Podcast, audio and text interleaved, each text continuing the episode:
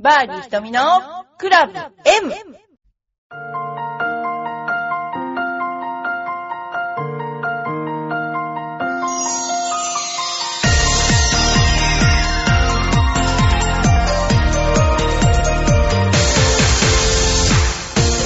こんにちは。バーディー瞳のクラブ M です、えー今日から月曜日に放送をさせていただくことになりました。よろしくお願いします。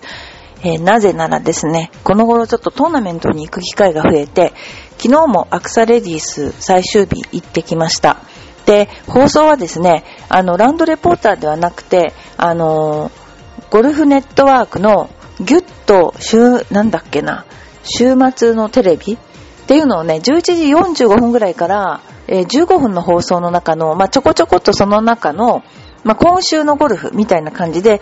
えーお話をさせていただいてます。で、私はそれで昨日ですね、昨日っていうか、まあ、アクサレディスに行ってたわけなんですけど、やっぱとっても面白いトーナメントでした。えー最終組が、えー柏原明日香選手、香妻選手と、それから川岸選手だったんですね。で、あのーまあ、もとも、もともとその川岸選手と柏原選手が7アンダーだったもんですから、最初からもう二人バチバチの、あのー優勝争いっていう風に思っていまして、それで他の選手は多分まあ出てきても、そんな後ろの組から出てこないだろうっていうような感じだったんですけども、結局若林舞子選手が、えーホールインワンも含めていいゴルフをして勝ったということです。でその様子をちょっとお知らせするとね、えー前日、えー土曜日ですね、土曜日に、えー自己ベスト、柏原明日香選手が自己ベストを更新して、えーそれまではあの67で2015年に NEC、えー軽井沢ゴルフでの2ラウンド目に67を出したんですけど、33、33の66というスコアを叩き出して、えトップに躍り出たわけですね。で、その時のゴルフをちょっと振り返ると、パッティングがめちゃめちゃ入ってますよね。えー例えば3メートル50センチ、えー5、6メートル、5メートル、7メートル、4、5メートルっていうパターが入ってのバーディー。だから50センチナイスナイスタッチっていうようなのは1個しかなかったですね。ほぼパッティングも抜群だったと。で、またアイアンショットも抜群だったっていうことですね。本人も100点という、自分では100点だったっていうふうに言っています。あのーまあ、ショットは変わってないけれども、バッティングが入ってくれたから、あのこういうスコアが出たんだなっていうふうに言っています。で、ピンチというピンチはなかったなっていうことで、まあ、強いて言うなら、スタートから6ホールはパットのタッチが合ってなくて、えーセカンドパットで1.5メートルぐらい残るのあったけど、それが入った。だからその、タッチが合ってないと1.5メートルぐらい平気でこう行っちゃうような、まあグリーン的にもすごくちょっと難しかったと思いますね。で、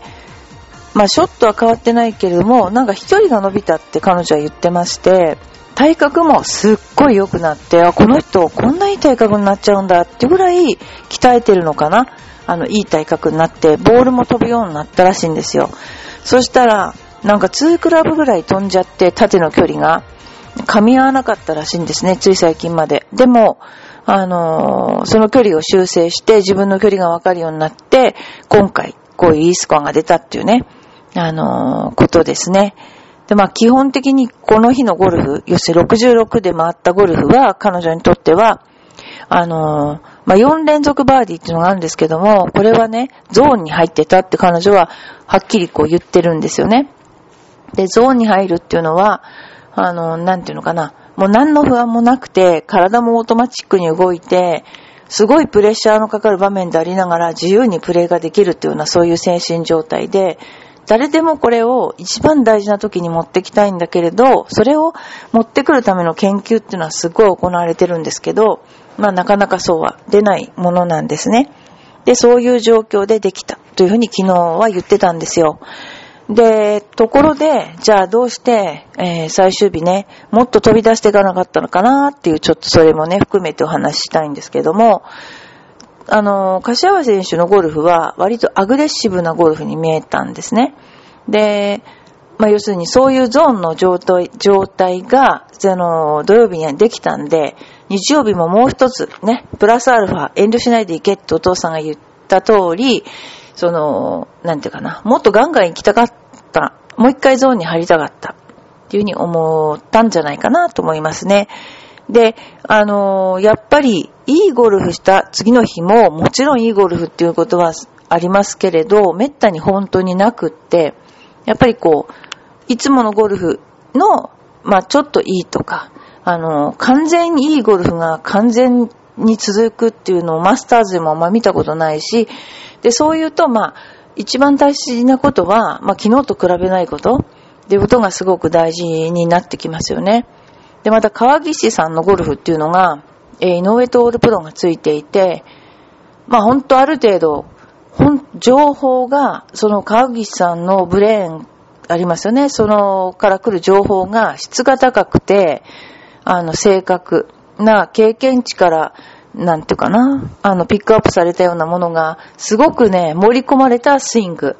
だったんですね。だから、自分は淡々と自分のゴルフをするんだけど、えー気が回ってきた時にはバーディー取るっていうような感じで、あ、すごい選手だなっていうふうに、まあ、負けちゃってがっかりして、ね、同じ飛行機乗って帰ってきたんだけども、あの、がっかりしてましたけども、でも、まあ、時期が来れば、もう本当に勝てる。もう、そういう、ドンとしたゴルフをしてますよね。あの、割と本当デリケートなゴルファーですね。で、あのまあ、キャディーをやっていた井上徹さんも私ずっと見てたけども、やっぱりね、選手のことを分かってる動きをしてますよね。絶対にキョロキョロしない、ジタバタしない。あのーキャディーさんってすっごい大事ですよね。キャディーさんがジタバタしたらもう終わっちゃうので、その点ね、あの、すごく分かった行動をされてるなっていうふうに思いました。で、えー川岸選手も優秀な選手でしょ？で、あの、若林選手は、あの、最終的に勝った理由は2つあると思っていて、1つは、彼女はあの、ティーショットのコントロールがすごく上手でした、今回ね。で、ティーショットのコントロールが上手くて、セカンドで、その、今回、ピンがすごく縦位置が短いグリーンなんですよ。だから、あの、セカンドが狙いやすい場所に打っていかないと、絶対にボギーになりやすいんですね。で、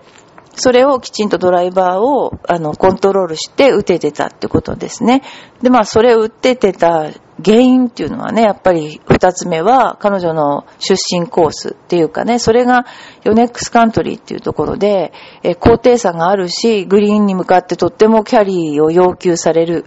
緻密な計算を要求されるコースなんで、よく似てたんですよ、今回ね。なんで、やっぱそういう培われた小さい頃からのそういうね、経験とか、あの、ポジショニングをこう考えたゴルフっていうのがすごく、まず、なんていうのかな、定着してた感じがしました、見てて。で、あの、彼女が勝ったんだけども、でもまあ、一番私が勝った最終的な勝因は17番のミドルホールで、えー、ピンを狙おうと思えば狙えるいいポジションに行ったにもかかわらず確実にパワーの方向に、え打ってきたことじゃないかなと思うんですよ。それは、あのーまあ、前、トップにいると、リーダーボードで自分がトップにいると分かってたかもしれないけど、でも最後のホールが、あの、ロングなんで、バーディー逆転というのは十分あるわけですね。そうしたらもう一つ逃げておきたいと思うところ、やっぱり確実にパー、そしてロングもパーということで、その辺のところの、あの、マネジメントすごい上手だなと、あ、これが勝った勝因だなと思って見てました。まあ、他にも魅力的な選手はいっぱいいて、渡辺彩香さんとか、えー、とっても魅力的な選手が多かったです。で、えーっとですね、雨が続いてカジュアルウォーターと言って、えーボールをどかさなきゃならない、え場面とか、いろいろありましたけど、お客さんもすごく入っていただいて、あの、いいゴルフを、あの、女子プロもしていたと思います。ということで、アクサレディス、あの、ですね。今度は私が行くのは、スタジオアリス。スタジオアリスは、あの、三木岡川カントリーで行われるんですけども、あの、なんか、この頃、あの、年を取るね、被写体に耐えられない状況になってからテレビの仕事が増えているという。なんか、わけのわからない状態になってますけれども、あの、まあ、自分のできうる限りのあの力を絞って観察して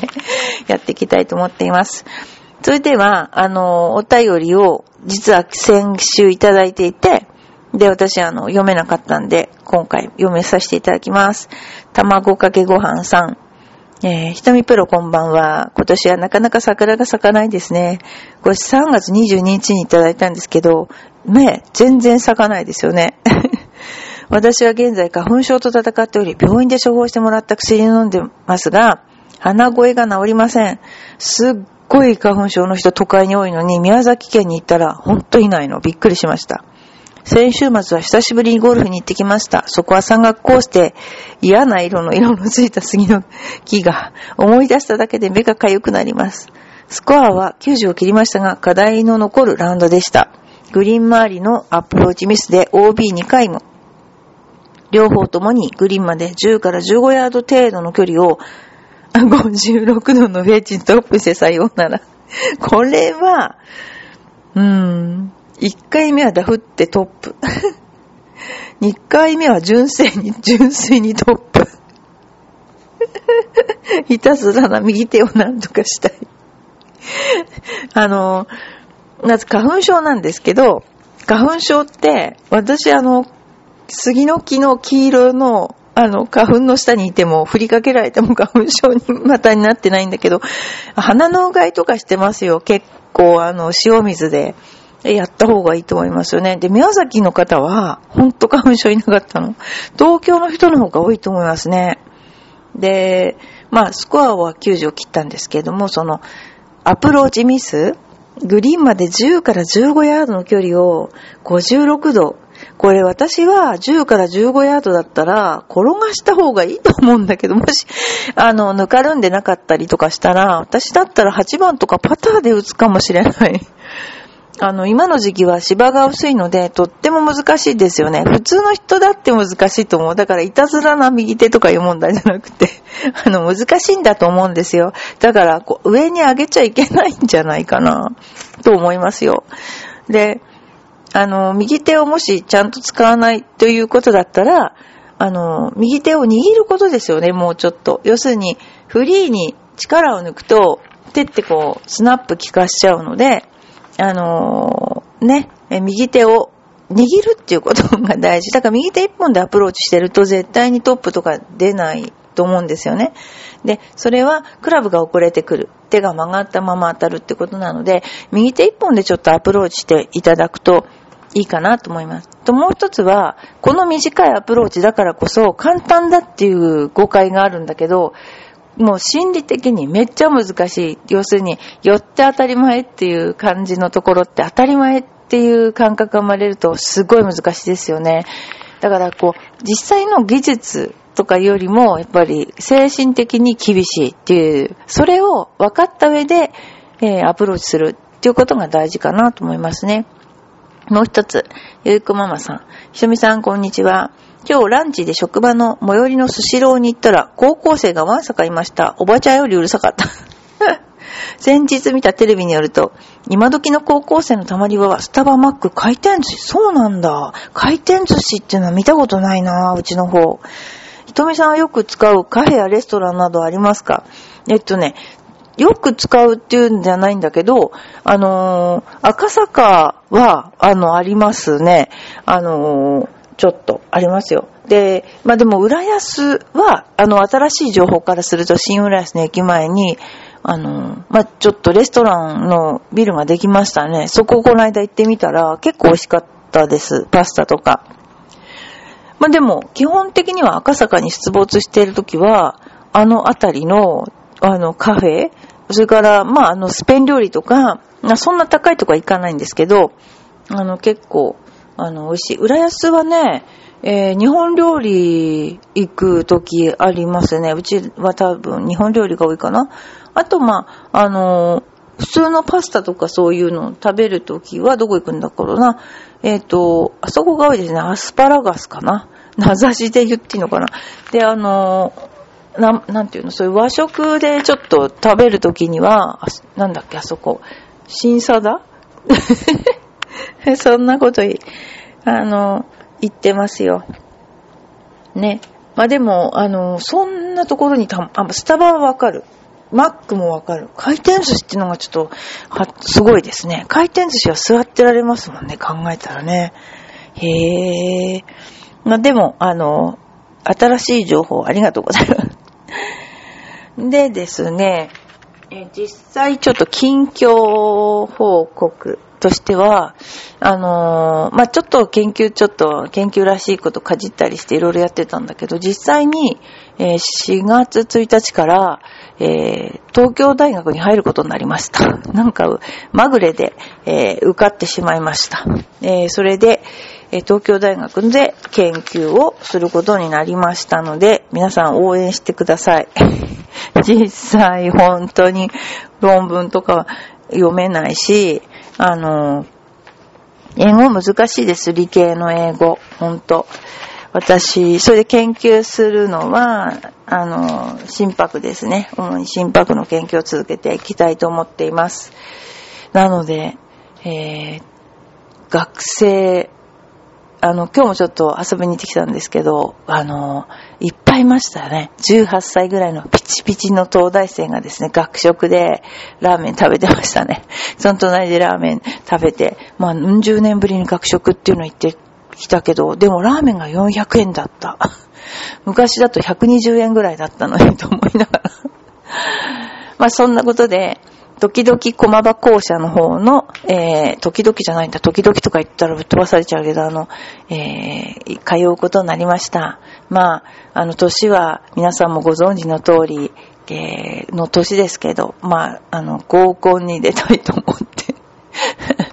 います。はい。ということで、えー